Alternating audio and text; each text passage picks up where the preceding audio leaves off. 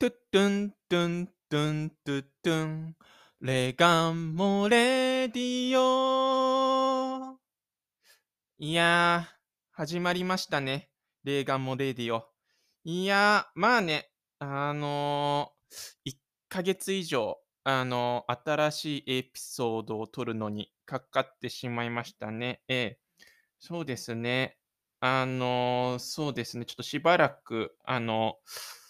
そうですね。新しいエピソードを録音するのに、なんか時間がかかっちゃったんですけれどもね。というのもね、あのね、その、うん。なぜこんなに時間がかかってかかってしまったのかっていうと、僕ね、あの、オーディオドラマをね、書いていたんですよ。ね。オーディオドラマ。でね、とっとね、そのオーディオドラマがね、出来上がったんでね、今日はね、それをね、披露しようかなと思ってね、これ、録音してるわけなんですよね。そうです。あのね、まあね、ともかく始めてみましょうか。じゃあ行きますよ。オーディオドラマの始まりです。トゥットゥッティットゥットゥットゥ始まる、チュッチュクチュッチュク、始まる、チュッチュクチュッチュク、オーディオドラマが始まる。はー。オーディオドラマ、学校から抜け出して。ともひろは教室で一人昼食をとっていた。周りの生徒たちがおのおの何人かのグループで机を寄せ合って昼食を共にしている中、背が175センチほどある縦にも横にも長い学ランにきつく収まったともひろの体が真ん中の席で猫背の状態で座っていた。くせっ気の長髪は四方八方に跳ねていて、その目までかかった前髪の隙間からは神経質そうな目が今食べている弁当と全自動の機械的に規則正しく箸を運ぶ自分の手をじっと見つめていた。イヤホンで自分の曲のアコースティックギターのデモ音源を聞きながら、ともひろはただひたすら弁当を食べ続けていた。弁当には昨日の晩ご飯の残り物である唐揚げ3個と、今朝仕事に行く前に彼の母親が焼いてくれたニラ入りの卵焼きと、握ってくれた鮭と昆布のおにぎり1個ずつ、コンビニのサラダ、おまけにみかんが1個入っていた。彼のこの大きい体は母親の作ってくれる栄養価の高いバランスのいい食事が幾分か寄与しているようにも思えるくらい、彼は見るからに健康体であった。チャカチャンチャンチャチャチャチャンチャチャチャンチャチャチャカチャンチャンチャチャチャチャンチャチャチャンチャチャチャ心に浮かんだ何かが渦巻いてる。それを言語化し脳内で発話する。そんな日々。ともひろは昨夜録音した音源を繰り返し繰り返し聞いていた。うん。今回の曲では自分が日々行っていること、とりわけ学校で行っていることを表現できている気がするぞ。僕が日々自分の思っていることを言語化して脳内で発話していること、いわば脳内ラジオ局を解説して自分がパーソナリティとして様々なトピック、とりわけ学校生活の不満と孤独をリスナーである自分に語りかけ続けることを同級生や先生は知らないだろうな。そんなことを脳内で発話し続けながら孤独と孤高の狭間で弁当を機械的にもぐもぐと食べ続けている彼は教室でひときわ浮いていた。キンコンカンコンキンコンカンコン放課後をつけるチャイムが鳴るや否や、ともひろは教室から飛び出し、2年生の教室のある3階から1階へと早足で下り、下駄箱で上履きからスニーカーに履き替え、数メートル先で止まっているバスにかけていった。ででででで、ででででで、はぁ、は、は、は。一番前の席は僕のものだ。何が何でも僕のものだ。そう思ってバスの乗車口に飛び込みながら前方の席に目をやるとまだ誰もおらず、運転手すら休憩しているためか、見当たらなかった。落ち着いて、運転手席側の右の前の席に、リュックを前に抱えながら座ると、ちらっと後方を振り返った。反対側の後ろから2番目の席に、メガネをかけたお下げ髪の女子生徒が座っていた。彼女は英語の教科書を開きながら何かを熱心に書き込んでいる様子だった。自分以外に生徒がいたため、自分の行為が少々滑稽に思えた智弘はすぐ向き直り、そそくさとリュックの前のポケットからイヤホンを取り出し、耳に装着して、また例の自分の曲のデモ音源を再生すると窓の外を見合った。後ろの席のあの女子学生は受験を控えた3年生だろうか。もう11月になったから受験も目の前と言っても過言ではないよな。はあ、僕も来年はこの受験という名の馬鹿げたレースに巻き込まれてしまうのかな。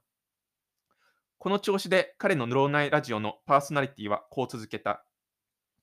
僕だって大学に入ったらそれなりにやりたいことはあるさ。英文学を専攻してバージニア・ウルフやホスターを原文で読んでみたい。そしてそんな大学生活の傍らサークルなんかには入らず、ソロで独自の音楽活動を展開するんだ。一人暮らしの部屋で日々卓録をしては、それをサブスクに発表し、週1で下北沢あたりでアコースティックギターライブをこなす。そんな地道な活動によって、徐々に話題を集めて、お客さんが増えて、ミュージシャン同士のコミュニティも広がって、音楽活動だけで生計が立てられるようにするんだ。バスの中がだんだん他の学生で混んできた。智弘は再びバスの後方をちらっと振り返ると、先ほどの女子生徒が我関せずという感じで英語の勉強を続けていた。彼は前方に向き直るや否や、混雑の中で自分の身を守るダンゴムシのように背中を丸めて顔をリュックにうずめた。はあ、あの女子生徒はすごいな。あんなに夢中で英語の勉強に取り組んでいて、もしかしたら彼女は受験のためだけでなく、英語というものが本当に好きなのかもしれない。それに比べて僕はどうだ。英米文学が好きなのにもかかわらず、原文に当たらず、ただ翻訳をたしなんでいるに過ぎないじゃないか。音楽だってそうだ。イギリスの80年代のニューウェーブが好きな割には、メロディーだけを追って頭の中で日本語歌詞を当てはめて楽しんでるだけで、雰囲気を表面的に味わってるだけに過ぎないじゃないか。僕はもしかしたら、己の自尊心のために文学や音楽を受容しているだけじゃないのか。そうだとしたら、はあ。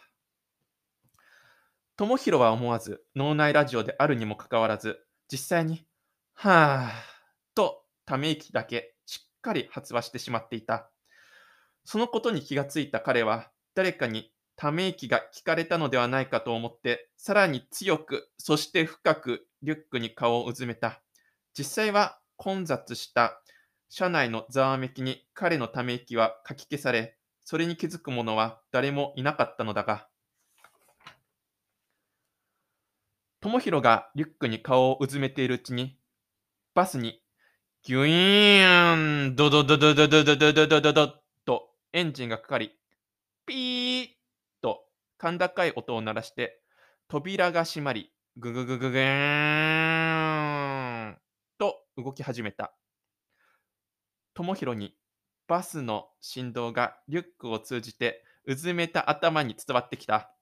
その細かい振動のおかげで、なんとなく気力が出てきた智弘は、ゆっくりと顔を上げ、目を手の甲でこすって、窓の外を見合った。廃材置き場、パチンコ店、牛丼チェーン、コンビニ、ファミレスなどが点在する大通りをただただ走っていくバス。バスから見えるこの風景が今の僕の日常だ。少なくとも月曜から金曜までは、この文化的不毛の地をバスで行ったり来たりしては、惨めさだけを学びに高校に通わなくてはいけないだなんて。そんなことを思っては、智弘はまた顔をリュックにうずめた。リュックから伝わるバスの微動が心地いいな。彼は背中を丸めてリュックに顔をうずめて座っているのが、旗から惨めそうに見えると同時に、自分と外界との間に強固な壁を作っていることは自覚していた。しかし、この状況が彼には心地よかった。彼は誰にも理解されない自分、他者をよけ寄せつけず、己を保っている自分、そんな自分を今の惨めな状況に見出して、誇らしくさえ思っていたからだ。彼が自分とは得体の知れない何かであるということに気づくにはまだ若すぎたし、頑固すぎたのだった。智弘は5畳ほどの自室で多重録音をしていた。昨夜録音した例のアコースティックギターの弾き語りに合わせてパソコンにつないだエレキエレキギターをかき鳴らして音楽ソフトにその音を録音していたのだ。チャカチャンチャンチャチャチャチャンチャチャチャンチャチャチャカチャンチャンチャチャチャチャンアンプにつながれていないエレキギターの音はおもちゃのようにチャカチャカと軽かった。しかし、その軽い音が智弘にはわからなかった。なぜなら、彼はイヤホンをパソコンにつないでアンプのエフェクトをかけた音を聞いていたからだ。だから、彼はギターの歪んだ轟音の中にいた。アコースティックギターで弾き語る自分に合わせて、轟音ギターをかき鳴らしている自分。そんな二人の自分が音の世界の中で溶き合っていくような感覚を智弘は覚えた。彼は躍動していた。ギターをかき鳴らしながら、リズムに合わせて上半身を前後にくねらせ、チカチャンチャンチャカチャチャンと要所要所でギターにつけられたアームで音を歪めるのであった。その姿はステージ上で観客の前でパフォーマンスしているようであったが、実際は板張りの5畳ばかりの洋室で、エレキギターのニッケル弦のチャカチャカとした軽い音が間の抜けたようになっているに過ぎないのであった。智弘の母が部屋のドアをノックした。しかし、イヤホンをしていた彼は、ノックの音など轟音で聞こえなかった。ねえ、聞いてる？ご飯できたよ。彼の母はドア越しにわりかし大きな声で叫んだが、そんな声もイヤホンの中の轟音に飲み込まれた。智弘はなんとなく声らしき音があやふやに聞こえたに過ぎなかった。それに轟音ギターを聴いて躍動していたため、興奮興奮していた脳が、その声を言語として認識できなかった以上、彼はその声らしき音に気を止めることをしなかった。彼はギターをかき鳴らし続けた。チカチャンチャンチャチャチャチャンチカチャンチャチャチャカチャンチャンチカチャチャン彼は演奏し終えた。この録音はうまくいったと思った。躍動した自分が弾いたエレキギターの音にも反映され、彼の内省的な弾き語りに心をかき乱すような轟音ギターを添えることができたと思ったからだ。録音停止ボタンをクリックすると、智弘はふっとひと気を感じた。そして振り返ってみると、すぐ背後に彼の母が腕組みをして立っていた。ねえ、何度も呼んだんだけど。彼の母の顔は険しかった。あ、ごめん。ちょっと録音してて。まあけど、今回のテイクはかなり乗れてていい感じだったから、なんか声はかすかに聞こえていたような気がしたんだけど、あまり気にしなかったんだよね。ごめん。後ろからずっと見てたけど、確かにノリノリだったね。躍動してるって感じ。まあ、ともかく夕飯できたから。うん。すぐ行くよ。ギターにスプレーだけかけさせて。智弘の母は部屋から出て行った。彼はギターにクリーニング用のスプレーをかけながら思った。僕はちょっとばっかり甘やかされているのかもしんないな。だってお母さんは僕が音楽に没頭していることを放任しておいてくれるんだもんな。あと、仕事前に昼飯の弁当も作ってくれるし、彼はギター用タオルでギターの根っこ、キュッキュッと言わせながら、しつこいくらい何度も腕を上下させて拭いていたのであった。その日の夕飯は、ハンバーグと味噌汁とサラダだった。智弘は母のハンバーグが大好物だった。それは拳よりもやや大きいくらいの豚と牛が半々くらいの空気多めに含んだ感じのハンバーグで、えー手早く作ったその雑な味が彼は小さい子供の頃から好きなのであった。リビングルームの端の方で智弘は自分専用の小さな食卓からテレビの前の食卓で一緒にグルメ番組を見て、それについてコメントしながらもぐもぐとハンバーグを食べている両親を眺めつつ、こう思うのであった。大学に入ったら一人暮らしすることになるんだろうな。多分、お母さんもお父さんも寂しがるだろうな。でも僕は東京で一人暮らしをしなくてはいけない。東京の大学へなら別に実家からでも電車で1時間半ぐらいで行けなくはないけど、それじゃあダメなんだ。僕は大学と下北や高円寺に30分程度で行けるコンクリート製のある程度防音性のあるアパートを狭くてもいいから借りて、一人暮らしの部屋で自分の音楽を呼吸をするように卓録しなくちゃいけないんだ。そして週1で下北や高円寺でライブをする。ライブ代や家賃の一部を賄うためにアルバイトもする。大学では英米文学に打ち込む。そうした日々を僕は送りたいんだ。そんでもってなんだかんだで彼女だってできるし、音楽だけで生計を立てられるようになる。僕はそうなりたいんだ。彼の脳内ラジオのホットなトピックは、今まで聞いていてわかるように、大学生活での都内の一人暮らしとその後の展望であった。彼はそのことについて複数回繰り返し考えていた。その考えに取りつかれていると言っていいくらいに。そんなことを考えながら、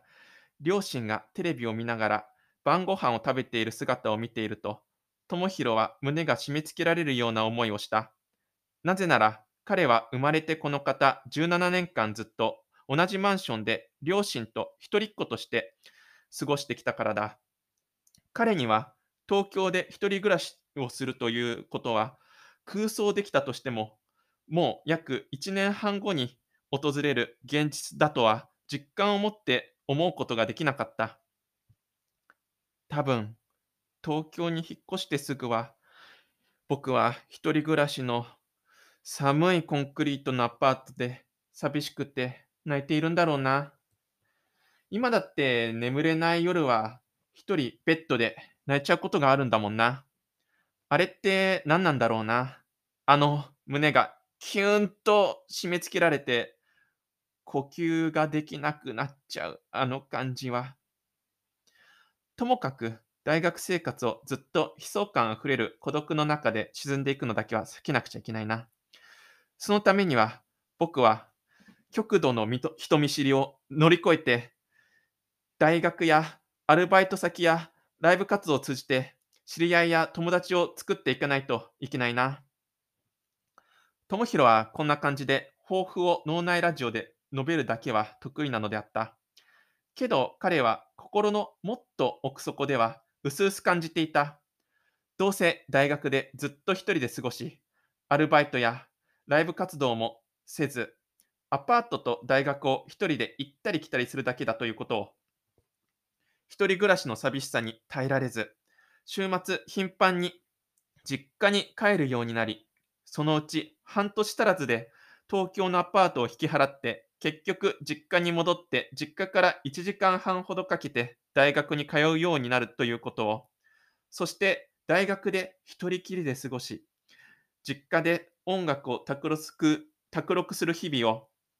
大学の4年間、就活もせずに送った後は、アルバイトを短期間で辞めながら、実家で両親の庇護のもと、30代になっても暮らしているということを、つまり将来においても自分は全く今と変わらないであろうということを。翌朝、智弘は駅前のロータリーのバス停の前でスクールバスを待っていた。そこには長蛇の列ができていた。智弘は息苦しい高校生活の中でもこの時間がとりわけ苦手であった。駅へ出入りしていく周りの大人たちがはしゃいでいる高校生の列を疎ましく見ている視線を感じるし、その疎ましく思われている高校生の中に自分も含まれてしまっているように思えたからだ。智弘はイヤホンで昨日卓録した自分の曲を聴きながら、岩波文庫のバージニア・ウルフ著、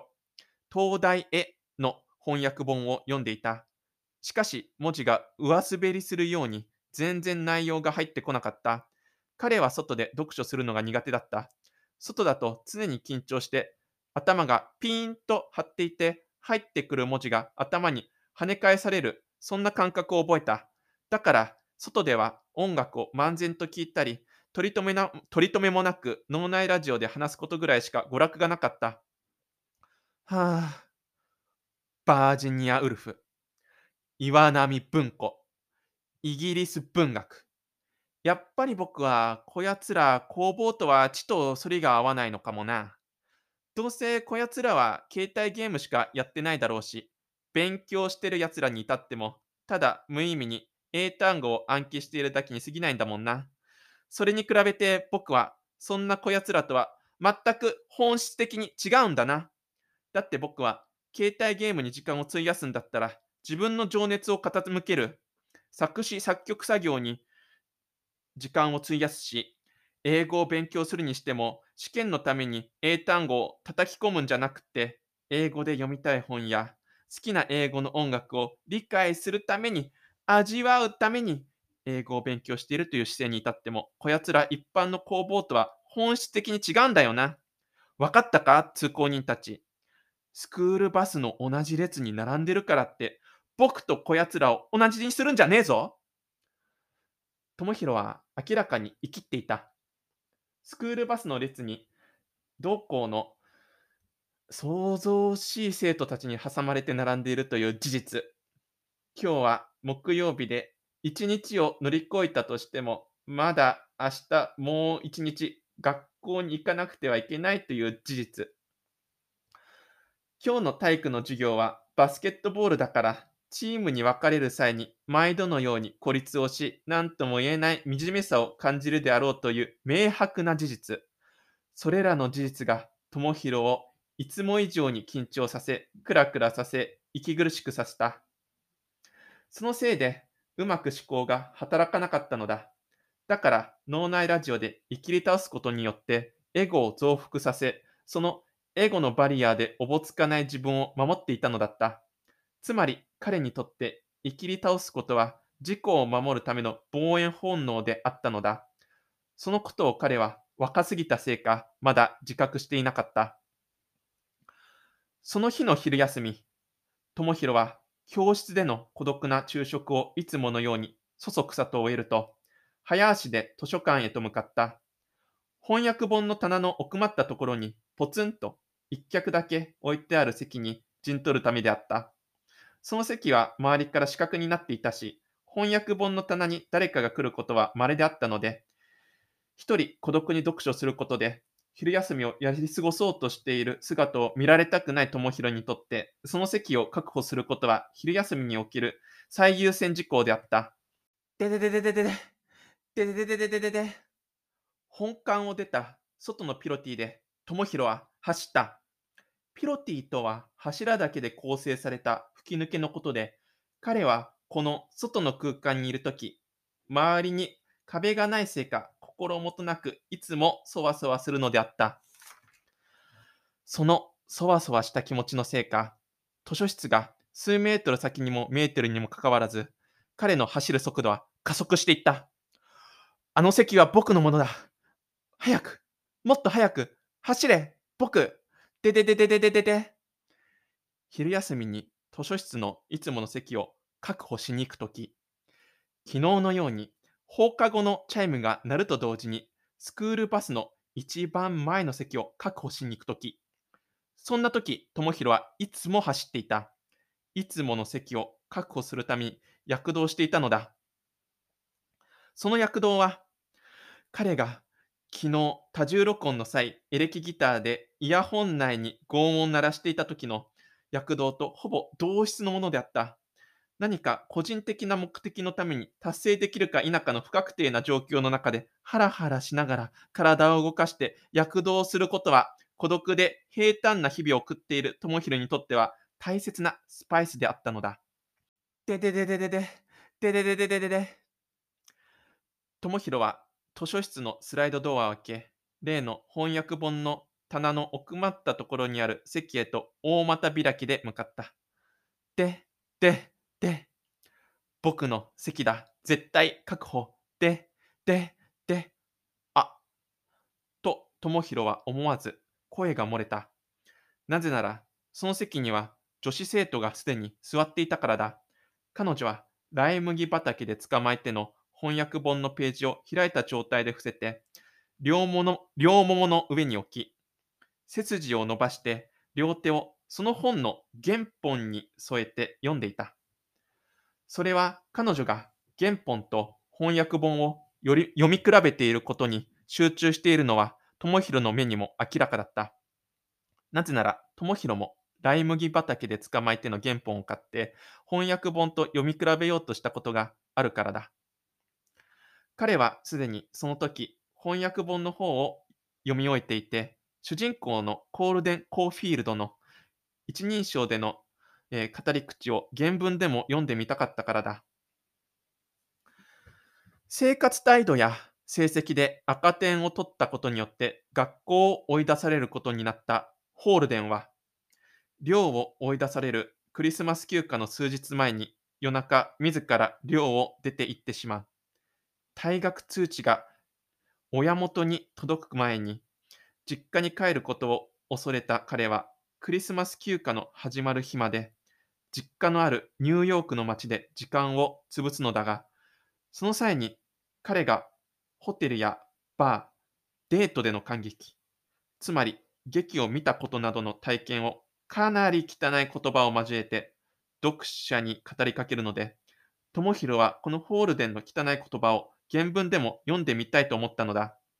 しかし、ホールデンの汚い言葉を交えたラフすぎる語り口を原文で読むのは当時、高校1年生だった智弘にとっては難しすぎたので、ものの最初の10ページほどで挫折してしまった。智弘は本を探すふりをして手を後ろに組んで棚にある本の背表紙をただ漠然と眺めていた。あの女の子って昨日のバスの後部座席で英語の勉強をしていたあの女子生徒じゃないか？と彼は思って彼女の方をちらっと見た。やっぱりそうだ。けど、昨日バスの中で見かけた時の感じと全然違う。昨日はバスの隅で背中を丸めて鏡込むように教科書とノートを広げて何かを熱心に書き込む、いわゆる女学生って感じだったけど、今は背をスッと伸ばして、原文のライ麦畑で捕まえてを読んでいる。その姿は11月の秋の昼下がりの陽光を受けて、凛とした文学好きの女の子に見えるな。昨日と同じメガネ、お下げ髪、ロングスカートという比較的地味な格好なのに。智弘は無意識に相手を見た目で判断する傾向があった。とりわけ相手が女性となると、その傾向はさらに強まった。ご多分に漏れず、他の多くの17歳と同様、彼もたくましい妄想力によって形作られた恋愛感情にワクワクすると同時に、その妄想と現実とのギャップに悶絶することもあった。そう、智弘はまさにその時、そんな妄想の虜になっていたのだ。その妄想は昨日と現在の彼女の印象のギャップによって形作られた浅はかなものではあったが、確かに彼はその妄想の中で彼女にときめき、恋愛感情に打ち震えていたのだ。あの子は転校生かな？最近までこんな素敵な子見たことなかったもんな。今日までこの隅っこの席は誰にも座られたことなかったし、ここは僕の昼休みの特特等席だったのにな。そういえば、ライ麦畑で捕まえてって、確か現代,、えー現代は The Catcher in the Rye だったよな。つまり、ライ麦畑で捕まえる人が本来正しい翻訳だよな。これ、話しかけるきっかけに使えるかもな。あれ、ライ麦畑で捕まえて原文で読んでるんですか？すごいな。確か現代は The Catcher in the Rye ですよね。ね。変な役ですよね。ライ麦畑で捕まえてじゃ、Catch me in the Rye みたいに聞こえちゃいますよね。本来はライ麦畑で捕まえる人って訳さなきゃいけないですよね。そういえば、村上春樹版のタイトルの翻訳はカタカナで Catcher in the Rye になっているらしいですよ。多分それが一番いいかもしれませんね。確かに、ライ麦畑で捕まえる人じゃ、なんか締まりがないから、いっそ、カタカナで、そのまんま、キャッチャーインザライで、いいですよね。それにしても、原文で読んでるんですね。すごいな。結構主人公のホールデンの使ってる言葉って汚いですけど、原文ではどうなんですか？僕も実は最初の10ページぐらい原文で読んだことがあるんですけど、一人称視点で彼の汚い言葉がそこら中に散りばめられているんで、すっげえ読みにくかった覚えがあるんですよね。智弘の妄想は止まらなかった。彼は妄想しながら翻訳本コーナーの棚を本を探すふりをして立ったりしゃがんだりし、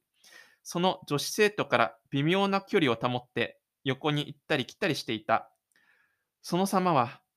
妄想にふけっているせいで体が機械的に妙に規則正しく動いていたため、本を探していないのは傍目から見て明らかであった。女子生徒はそんな智弘がチラチラと視線に入っているのが鬱陶しかったのか、急に席を立ち、本を持って立ち上がった。それに気がついた智弘は近づいてくる彼女と目が合った。なんでそんな軽蔑するような目で僕を見てるの？と智弘がひるむや否や、彼女はスッと彼の背中と壁の間の狭い隙間を器用に素早く通り過ぎていった。智弘はショックで身動きができず、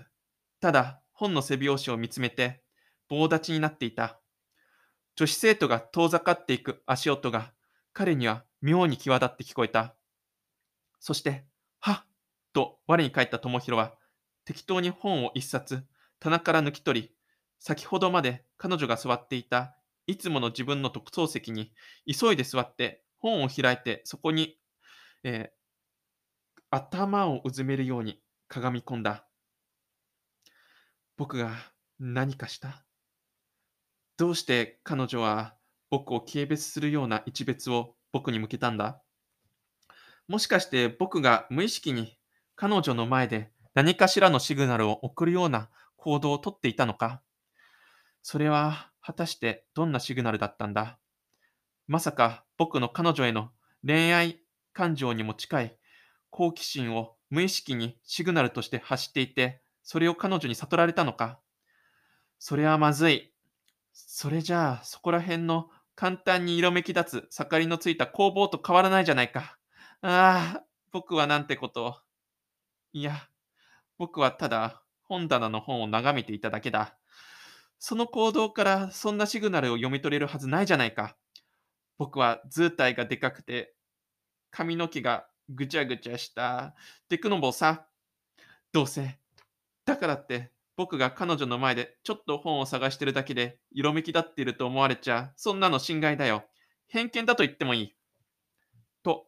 智弘は脳内ラジオで自分には非がないことを熱弁していた。しかし彼は心の奥底では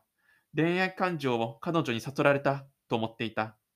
そんな思いを彼は脳内ラジオで大声を張り上げて書き消そうとしていた。